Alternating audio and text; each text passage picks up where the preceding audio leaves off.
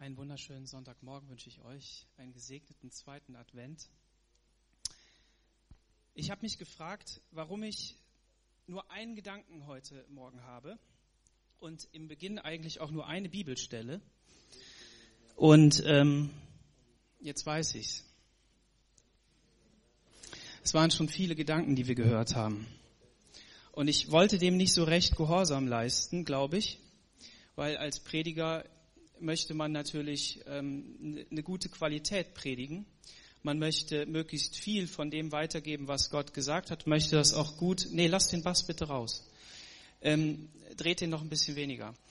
Ähm, man möchte dem natürlich möglichst viel Gewicht geben.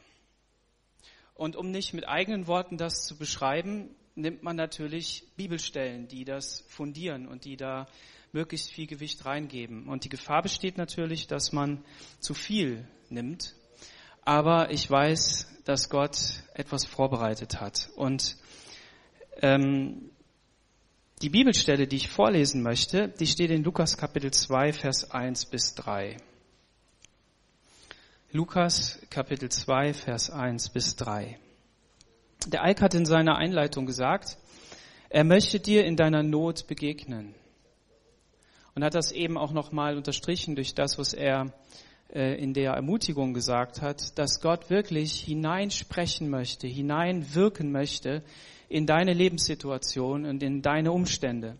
Und das, was ich heute Morgen mitgebracht habe, ist eigentlich genau das. Ich meine, es gibt vieles, was in diese Richtung geht, aber wir feiern Weihnachten, wir feiern Advent, wir bereiten uns auf ähm, das große Fest vor im Jahr. Familie kommt, Menschen begegnen sich. Ich weiß nicht, wie du Weihnachten feierst, vielleicht ganz ruhig, aber vielleicht auch mit vielen Leuten. Ähm, und äh, das bedeutet, dass in dieser Zeit einfach ähm, viele Emotionen hochkommen und es wichtig ist, sich auf das zu konzentrieren, was wichtig ist. Es ist wichtig, das Wichtigste zum Wichtigsten zu machen und nicht zur Nebensächlichkeit.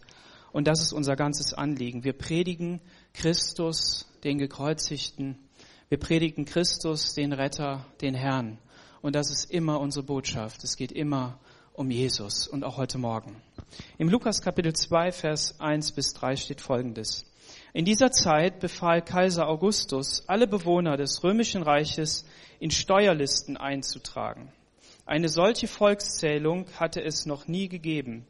Sie wurde durchgeführt, als Quirinius Statthalter in Syrien war. Jeder musste in seine Heimatstadt gehen, um sich dort eintragen zu lassen. In dieser Zeit. Der Lukas legt sich hier nicht fest, wann das gewesen ist. Er legt sich nicht auf einen besonderen Tag fest, sondern er sagt in dieser Zeit. In welcher Zeit bewegen wir uns? Es ist das römische Reich. Äh, Daniel oder Andreas, je nachdem, wer da wirklich am Computer sitzt, könnt ihr mal die Karte einblenden. Genau. Hier seht ihr das Römische Reich in der Zeit von, was steht da, 64, 44 bis 31 und 115 äh, oder so war die größte Expansion des, des Römischen Reichs. Also wir befinden uns eigentlich in der Zeit, wo es sehr, sehr groß war. Und dieses Reich, das wird hier angesprochen, das Römische Reich. Und ähm, und diese Steuerzählung, die, die ging jetzt in, auf der ganzen Welt, auf der ganzen bekannten Welt war sie, war sie unterwegs. Und das bedeutete, wie das hier auch beschrieben wird, dass Menschen ähm, an ihren Ort gehen mussten, wo sie geboren waren. Und wenn wir ähm, den, die Herrscher anschauen dieser Welt, dann haben sie sehr genau ihre Geburtstage festgelegt. Man wusste also ganz genau, wann wer wie geboren wurde. Zum Beispiel Gauss ähm, Julius Caesar Octavianus, das ist der Kaiser in der Zeit, der wurde am 23.09.690 nach der Gründung Roms geboren. Und ähm, man hat das sehr genau festgelegt und sehr genau aufgeschrieben, aber der Lukas schreibt es hier nicht. Wir, wir wissen, dass in dem Zusammenhang Jesus geboren wird und darum geht es, deshalb betone ich das. Jesus, der Retter der Welt, braucht nicht genau festlegen, wann er kommt, sondern in dieser Zeit wird hier beschrieben. Und in diesen Tagen da war auch noch ein anderer Geburtstag. Da war der Geburtstag des Johannes. Der war vorher gewesen.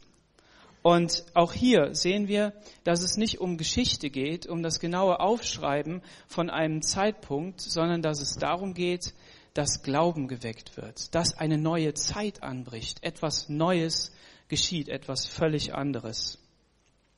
Kannst du mal noch eine Folie weiterblättern? Nee, noch eine. Noch, ja, genau. Hier seht ihr ein, ich hätte bald gesagt, U-Bahn-Netz. Ne? Ähm, ich weiß nicht, wie genau man das sehen kann. Aber stellt euch mal vor, dass da oben ist Istrien, diese kleine Halbinsel, die ihr da so im rechten Bereich seht.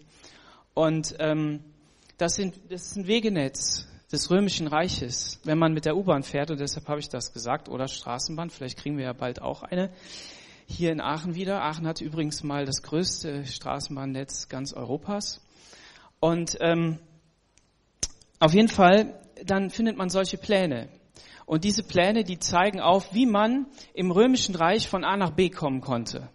Und die haben das sehr genau gemacht. Das heißt, das Römische Reich war auf diesem Höhepunkt wirklich so gut strukturiert und ausgedacht und ausgefeilt, dass es den perfekten Zeitpunkt für den Messias geben konnte. Und das ist auch das, was wir immer wieder sagen und was man vielleicht auch noch weiß. Jetzt wollen wir uns mal damit beschäftigen, wer dieser, wie dieser ähm, Octavianus war. Der Octavianus, der war einer, der nach vier Jahren Regierungszeit schon den Ehrentitel Augustus bekommen hat. Du kannst das auch wieder ausschalten da irgendwie, also schwarz machen. Genau, der den Ehrentitel Augustus bekommen hat. Und Augustus heißt der Erhabene. Nach vier Jahren Regierungszeit. Und hier sehen wir etwas.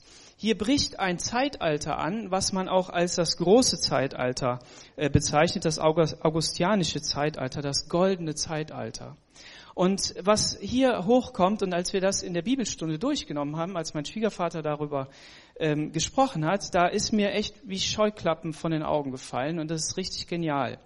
Die, die Zeit, in der, in die Jesus hineingeboren wird, ist auf der einen Seite eine Zeit, in der irgendwie Frieden anbricht. Zumindest ist es das, was man sagt, das, was so, ähm, so geschieht. Und eine Steuerzählung, wie willst du die machen, wenn überall im Land und im Reich Krieg herrscht? Da können die Leute ja nicht pilgern, die können ja nicht dahin laufen. Obwohl es regelmäßig, ich habe nachgelesen, alle 14 Jahre so eine Schätzung gegeben hat. Ähm, aber trotzdem, es, es, es muss ja Frieden auf den Straßen herrschen. Das heißt, da war einfach, das war einfach eine Zeit, in der es äh, gut ging. Und ähm, das ist der eine Aspekt, den ich betonen will. Ähm, er hat äh, von ähm, er hat 14 nach Christus verstarb er mit 77 Jahren. Der Mann ist 77 Jahre alt geworden und ähm, hat 45 Jahre regiert. Also ich meine, das ist ja schon eine Zahl, die äh, hat eine Aussage, ja, wenn einer 45 Jahre regiert.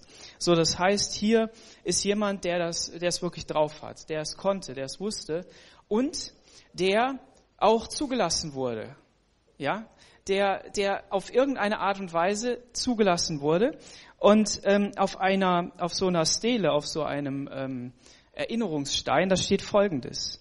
Die ewige und unsterbliche Natur des Weltalls hat als außergewöhnliche Wohltat den Menschen die höchste Gottheit geschenkt, indem sie Kaiser Augustus in unser glückliches Leben brachte, den Vater des Vaterlandes, den göttlichen Römer und den Heiland des ganzen Menschengeschlechtes, dessen Vorsehung nicht nur alle Gebete erfüllt, sondern sogar übertraf und so weiter. Das ist das, was da steht, den Heiland der Menschen, den Retter.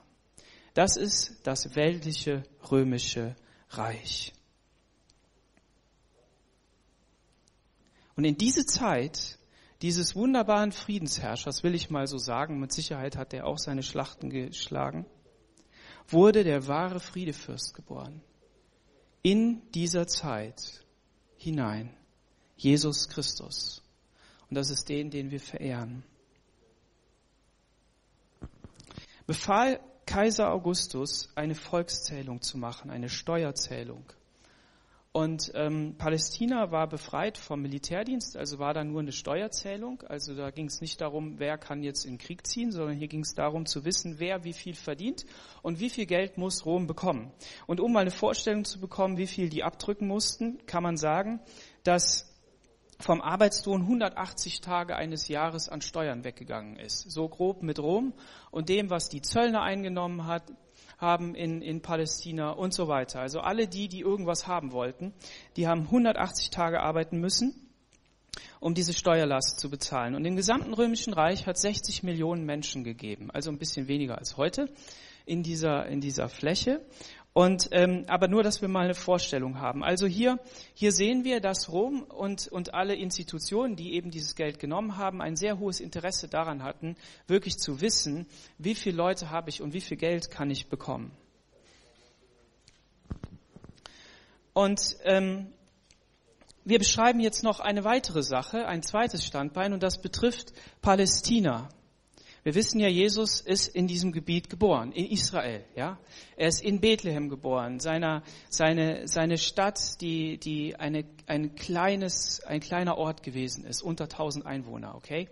Und ähm, da ist er hineingeboren. In welcher, in welche Zeit ist er da hineingeboren? In dieser Zeit. Wir müssen wissen, dass ähm, im zweiten und ersten Jahrhundert vor Christus hat es Aufstände gegeben. Ich meine, in der ganzen Zeit hat es Aufstände gegeben, okay? Aber es hat ganz besondere Aufstände gegeben. Warum? Weil die Säkularisierung ähm, der, der, äh, der Menschen und des Kultes, den sie auch äh, Gott gegenüber hatten, der war so massiv, dass das hohe priesterliche Amt verschachert worden ist gegen Geld dass Menschen einfach irgendwie versucht haben, ähm, an die Macht zu kommen und alles, was Gott bedeutet hat, auf Seite gekickt haben. Sie haben Jahwe Zeus gleichgesetzt und gesagt, dass das, dass das im Grunde genommen eine und dieselbe Sache ist. Also diese Säkularisierung war so stark, dass es mit Gott nichts mehr zu tun hatte. Hier mal die Frage an uns. Wie ist es bei uns? Ist die Säkularisierung der Kirchen, des Glaubens bei uns auch schon weit fortgeschritten? Wie viel Glaube ist noch da? Und dann gab es äh, die Makkabäeraufstände, eine Familie eines Priesters, der gesagt hat, so kann es nicht weitergehen. Es kann so nicht weitergehen. Wir müssen etwas tun. Sie haben Aufstände gemacht und sie haben gekämpft und sie haben gesiegt und sie haben Territorium eingenommen. Und dieses Territorium war nicht groß. Leider habe ich jetzt keine Karte, die habe ich vergessen zu kopieren. Es war ein kleines Territorium. Aber es brach etwas auf. Es brach etwas auf, das, das eine, eine, eine Sache in Gang gebracht hat, die einen Höhepunkt bei Jesus gefunden hat, also in der Zeit, in die Jesus hineingeboren wurde. Und äh, wenn ihr diese Geschichte lest und als wir die durchgegangen sind, da habe ich gedacht, Mann, oh Mann, oh Mann, Aufstände, Kämpfe, Intrigen, äh, Morde, Töten, das ganze Programm. Und was aber hier passiert ist, ist, dass aus diesem Ehrgeiz oder dieser, diese, diesem, äh, ich will mal sagen, heiligen Zorn, ähm, diese, diese Hasmonäer dann ähm, das Priesteramt und das Königsamt zusammengeführt haben, nämlich in einer Person vereint haben. Sie haben regiert in diesem Land und waren auch gleichzeitig die Priester. Und wir finden in der Bibel, dass das nicht zusammengehört. Wo gehört es zusammen? Bei wem gehört es zusammen? Bei Jesus. Er vereint alle drei, König, Priester und Prophet. Aber gleichzeitig aus einer guten, aus einer positiven Bemühung heraus, aus, aus, diesem, aus diesem guten Gedanken heraus ist das entstanden. Und bis 63, bis kurz vorher. Und Rom war in der Zeit auch in diesem Gebiet unterwegs, eine große, ein großes Heer war unterwegs. Und um jetzt diesem ganzen Treiben ein Ende zu machen, haben sie kurzerhand Jerusalem eingenommen und haben die römische Herrschaft ausgerufen. Also, wenn man die gesamte Zeit anschaut, die ganzen Jahre und Jahrhunderte, dann muss man sagen, es ist alles sehr kurz auf einen Zeitpunkt zusammengeschmolzen. Denn was sind schon 60 Jahre im, in diesem ganzen Zeitstrahl? Und in dem Moment, wo Rom in, nach Palästina gekommen ist, hat auch ähm, die, eben die Herrschaft der Hasmonäer in diesem Sinne aufgehört. Und genau in die Zeit 73 ähm, vor Christus ist Herodes der Große geboren. Ihr wisst, dass Herodes der Große, das ist der erste Herodes, der erwähnt wird ähm, bei, bei Jesus. Und wir lesen von ihm nur, dass er Kinder umgebracht hat. Da fragt man sich natürlich, wie kann das sein? Und das möchte ich ein bisschen hier jetzt äh, nochmal untermauern, damit ihr eine Vorstellung von dem habt, was hier geschieht. Herodes ähm, ist 73 vor Christus äh, geboren und hat geherrscht von 37 bis 4 nach Christus. Und ähm, er war Idomäer. Und jetzt könnt ihr nochmal diese eine Karte einblenden, die ich eben nicht wollte, das Israel, Daniel und Andreas. Könnt ihr machen. Ähm, dann seht ihr, wo, wo Idomer ist und wo, wo das herkommt. Und die Wissenschaft identifiziert ähm, die Idomer als die von Edom. Und wer war Edom? Edom war der Bruder von Jakob. Und ich habe mir gedacht, das ist ja interessant. Wir befinden uns in der Zeit, in der der Retter der Welt kommt, in, in der ein Herrscher in Israel herrscht, der da eigentlich nicht hingehört. Der da eigentlich nicht hingehört. Aus mehreren Gründen. Aus vielen Gründen. Der eine Grund ist, die Wurzel ist falsch. Denn auf wem lag der Segen? Der Segen lag auf Jakob und nicht auf Esau. Und jetzt wird er hier eingesetzt.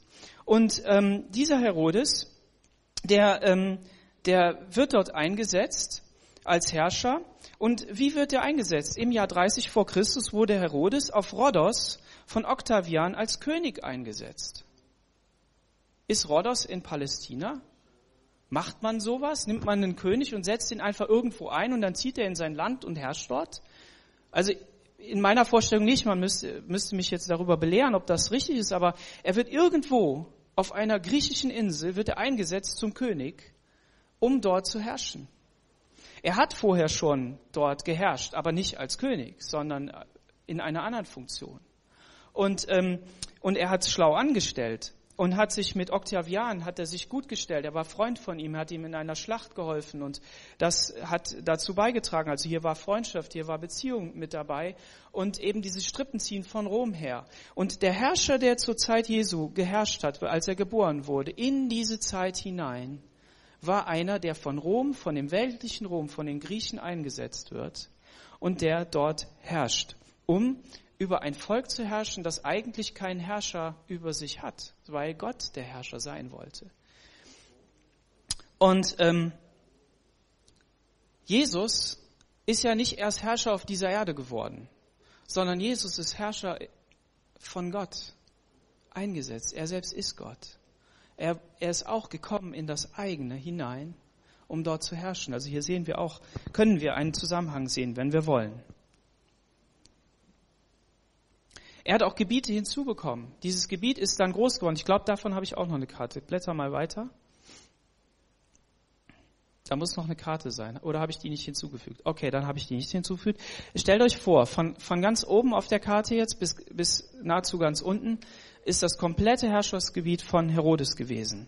Also eigentlich das, womit man sagen würde, ja, das ist, das ist das volle Gebiet, das ist das volle Gebiet Israels. Aber dieser Herrscher kommt nicht von da. Und ähm, 29, also dieser, dieser Herrscher war so grausam, er war ein Mörder, ein Egoist, ein Betrüger, ein Tyrann und ein Verbrecher. Das, was ihn ausgemacht hat, ist, dass er alle Intrigen, jedes, jede, jede, jeden Staat gegen ihn, jede, jede Bemühung gegen ihn mit Mord und Totschlag niedergeschlagen hat. Und hier merken wir, dass ein Hinweis darauf ist, dass er nicht plötzlich mal Kinder umbringt, sondern dass er das geübt hat, dass er das trainiert hat. Und auf diesem, auf diese Art und Weise, auf diesem Verhalten ist sein Königreich gegründet gewesen. Natürlich in, in Abhängigkeit zu Rom, aber von seiner Persönlichkeit her in diesem Sinne. 29 vor Christus ließ er seine Frau Marianne hinrichten. Marianne war eine, die er geheiratet hat, aus Israel, aus Juda, damit er sich gut stellt mit den Juden, damit er auf sie zugeht. Aber er hat sie wieder umbringen lassen. Warum? Weil er gedacht hat, da passiert wieder was, irgendeine Tyrannei, irgendwie will mir wieder jemand was. Und dann findet man dort ein Zitat, nämlich dass er ähm, es wird berichtet, dass er in der Nacht aufgewacht ist und nach seiner Frau gerufen hat und dann hat man ihm gesagt, die hast du doch schon umgebracht. Also der war so in seinem Wahn, war der drin, dass er, dass er da überhaupt nicht rausgekommen ist. Und bei eben diesem Herodes kann man zwei Dinge sehen. Auf der einen Seite eben diese absolute negative, böse und, und verkommene Seite. Und auf der anderen Seite hat er dann wiederum einen Schritt erstens auf Rom zugemacht und zweitens nochmal auch auf die Juden zu.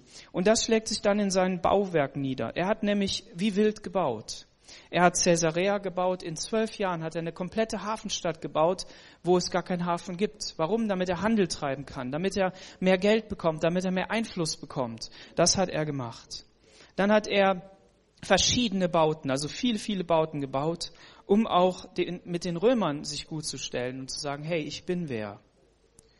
Und er hat in Jerusalem kräftig gebaut. Er hat die Vorstädte ausgebaut. Er hat äh, auch den Tempel hat er gebaut. Und er hat den zweieinhalb Mal größer gebaut als den Salomonischen Tempel.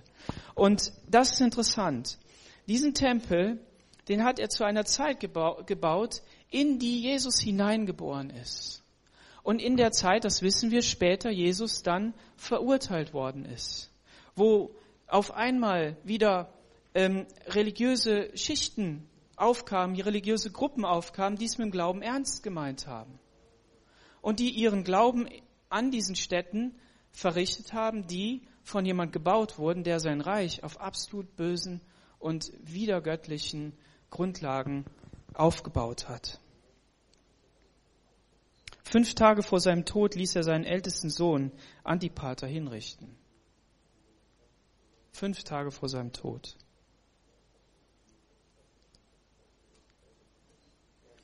Und dann fragt man sich natürlich, warum hat er die Kinder umbringen lassen? Warum schreibt die Bibel das? Wir wissen, sie haben nach, nachdem Leute gekommen sind, Weise aus dem Morgenland, sind sie an den Königshof gekommen. Und dieser König, der so voller, voller Bluttat äh, unterwegs war, der solcher Skepsis unterwegs war, der hört, ein neuer König ist geboren. Hast du schon von dem neuen König gehört? Wie, was, wo König? Ihr müsst wissen, der Herodes war in einem Prozess. Da war nämlich über seinen engsten Berater eine Intrige am Laufen, dass er, dass er umgebracht werden sollte. Und diese Intrige wurde vor Gericht gebracht. Und während dieses Gerichtsprozesses und der Zeugenaussagen und so weiter, die man da angenommen hat, kommt diese Nachricht, dass ein neuer König geboren wird und dass der die Herrschaft übernehmen wird. Und das geht ihm natürlich ganz tief rein. Und dann diese Reaktion, Kinder umzubringen, weil man danach suchen wird. Der darf nicht regieren. Der König der Juden, der neue König. Wir sehen also, dass es eine Zeit war des absoluten Herrschaftsroms mit seiner fast maximalen Ausdehnung. Ein Reich, von dem behauptet wird, dass es eine Zeit des absoluten Friedens war und perfekt ausgebaute Wege und Transportnetz. Ein Herrscher, der als erhaben äh, äh, gesagt wird. Und in Palästina, Palästina selber hat es Aufstände gegeben und, und Bemühungen, dass Gottes Reich hier durchbricht, aber auf absolut menschlicher Art und Weise.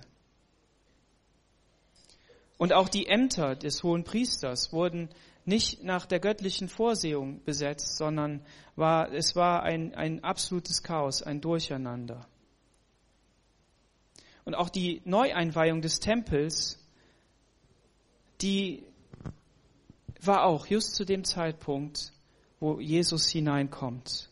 Und ich hatte schon davon gesprochen, die Parteien Pharisäer und Sadduzäer, die einen haben sich zum König gehalten, die anderen haben sich, äh, waren eben dagegen, gegen diese Herrschaft. Und es gibt, gäbe noch vieles dazu zu sagen, aber das ist genau dieses Bild. Und wir sehen also an den Personen, die daran beteiligt waren, dass sämtliche Bereiche des menschlichen Lebens, der menschlichen Gewalt, absolut zwar vielleicht gut gemeint waren und gut gewollt waren, aber im absoluten Negativen gelandet sind. Alles, was Herodes gemacht hat, alles, was Herodes sich bemüht hat, irgendwie seine Königsherrschaft auszubauen, führte immer zum Tod. Menschen wurden getötet. Er bringt Konkurrenten um. Und wie ist Jesus? Jesus wird als Kind geboren in, in diese Zeit. Als die Zeit erfüllt war, sandte Gott seinen Sohn. Er wurde da hinein geboren, um als Kind, als Baby, schwach und arm geboren zu werden. Und wie antwortet er? Eine Sache, die hat mich fasziniert. Herodes hat einmal Brot aus Ägypten geholt, weil es eine Hungersnot gegeben hat. Er hat alles Geld aufgewandt, was er hatte, und hat in Ägypten Geld geholt, äh, Brot gekauft. Und Wir wissen ganz genau, dass Israel niemals Hilfe aus Ägypten holen sollte, richtig? Sie sollten das Volk nach dem, nach dem ähm, Königsgesetz in 5. Mose 17, das Volk niemals nach Ägypten führen, das war Punkt 1. Aber das andere ist, sie sollten ja ihre Hoffnung und Hilfe von Gott herholen und nicht in Ägypten.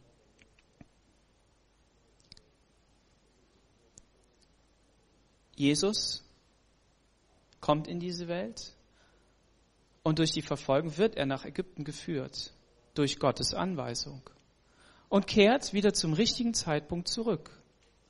Er selbst ist das Brot des Lebens. Er selbst ist derjenige, der Brot genommen hat, es vermehrt hat und dem Volk gegeben hat, der immer und überall, wo er aufgetreten ist, wenn er mit den Menschen gesprochen hat, sie mit, mit Brot gefüttert hat, mit Speise gefüttert hat, sodass sie geistlich leben konnten. Er war dieses Brot. Und der Herodes, der stirbt an Würmern, elend. Das war aber nicht sein Ende, sondern er hat noch gesorgt, dass nach seinem Ende Menschen umgebracht werden aus jeder Familie, jedes Ortes die alle nach Jerusalem gerufen wurden und in eine Arena gestellt wurden und Soldaten drumherum mit Pfeilen, die sie alle erschießen sollten, wenn Herodes stirbt. Wofür? Damit alle trauern. Weil er ganz genau wusste, niemand wird trauern, wenn ich sterbe. Aber sie sollen trauern, wenigstens für ihre eigenen Leute, damit ich eine Trauer habe. Es ist nur Gottes Gnade zu verdanken und seiner Schwester, dass das nicht passiert ist. Nämlich die hat es spitz gekriegt und hat den Befehl gegeben, nachdem sie die Macht übernommen hat, dass, ähm, dass es nicht, äh, nicht geschieht, oder die Strippen hatte sie in der Hand, so. Und dass es nicht geschieht. Und dieser Befehl ist angekommen. Und was ist mit Jesus? Jesus wird angeklagt, Jesus wird zum Tode verurteilt, er trägt es wie ein Lamm und er stirbt einsam und alleine. Den einzigen Ort, den Jesus gefunden hat auf dieser Erde, wo er bleiben konnte. Er sagte ja, der Menschensohn hat keinen Ort, wo er sich hinlegen kann. Ist der, der, der, der Ort zwischen Himmel und Erde am Kreuz. Am Kreuz war der Ort, wo Jesus hingehörte, wo Jesus hingehen konnte und bleiben konnte. Und da hing er und hat für uns den Sieg errungen. Und das war sein Triumph. Er hat sogar zu seinen Jüngern gesagt, ihr werdet mich alle verlassen. Ihr werdet alle gehen. Das macht aber nichts, weil ich habe für euch gebetet. Ich habe für euch ähm, eingestanden. Und wenn der Geist Gottes kommt, den ich senden werde, den mein Vater senden wird, dann wird er euch befähigen, in die Welt hinauszugehen und meine Zeugen zu sein. Das ist Jesus. Jesus ist dieser Anti, ist dieser Messias und Herodes ist dieser Anti-Messias. Die Menschen, die da stehen und Religiosität nach vorne pushen, die versuchen durch Gesetze, Pharisäer, Sadduzäer, Schriftgelehrte, durch Gesetze dem Volk aufzubürden, denen sagt Jesus, ihr bürdet dem Volk Gesetze auf, die weder bei Gott zu finden sind, noch die ihr haltet. Aber ich verkündige euch ein Gesetz und das heißt, lieb deinen Nächsten, lieb Gott und deinen Nächsten wie dich selbst. Und dann hast du das alles erfüllt. Jesus verkündigt absolute Freiheit. Jesus verkündigt absolute Königsherrschaft Gottes. Und wenn wir also so in unserer Zeit unterwegs sind, wenn, wie Ike gesagt hat, du in einer Situation bist, in der du sagst, ja, ich weiß gar nicht, wie das sein soll, wie ich das schaffen soll, dann vertraue darauf. Jesus ist zum perfekten göttlichen Zeitpunkt auf diese Erde gekommen. Aber es war an vielen Stellen aus menschlicher Sicht der unperfekteste Zeitpunkt, den man haben konnte. Niemand dieser Menschen war gerecht. Niemand war, hätte dem Urteil Gottes, ähm, äh, hätte, hätte vor dem bestehen können. Aber Gott hat die Puzzleteile so sehr zusammengefügt, dass, dass das Beste des Menschen und das Böseste des Menschen zur absoluten Blüte gekommen ist. Und dass, dass Gott hier bewiesen hat, nicht nur in einer geistlichen Übertragung. Wir wissen, es gibt viele Prophetien in den Propheten, die sagen, dass der Messias kommt, dass er der Retter sein wird, dass er dich und mich erlösen wird. Nicht nur das, sondern er hat buchstäblich in der Politik, in der Königsherrschaft, die auf dieser Erde war, in den Reichen dieser Welt, in den Menschen, die dort standen, bewiesen, dass all diese Anstrengungen nichts nützt sondern dass sie letztendlich nur gestillt werden kann durch die Antwort, die Jesus durch sich selber gibt, nämlich zu kommen, auf dieser Erde zu wirken und eines Tages ans Kreuz zu gehen und zu sterben und dadurch die Rettung zu bringen. Und somit ist für mich ganz klar, wenn jemand sagt, ja, das mit dem Glauben ist doch alles Käse, das mit dem Glauben ist doch irgendwie wirklich reinste Fantasie, dann muss ich sagen, die Bibel ist seinen Prinzipien treu.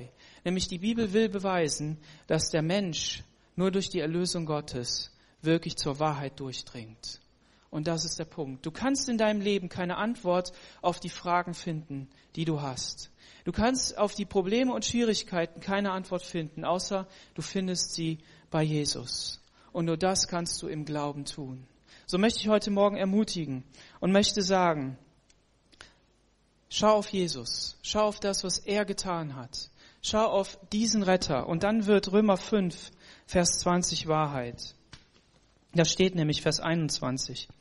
Denn wo, denn so wie bisher die Sünde über alle Menschen herrschte und ihnen den Tod brachte, so herrscht jetzt Gottes Gnade.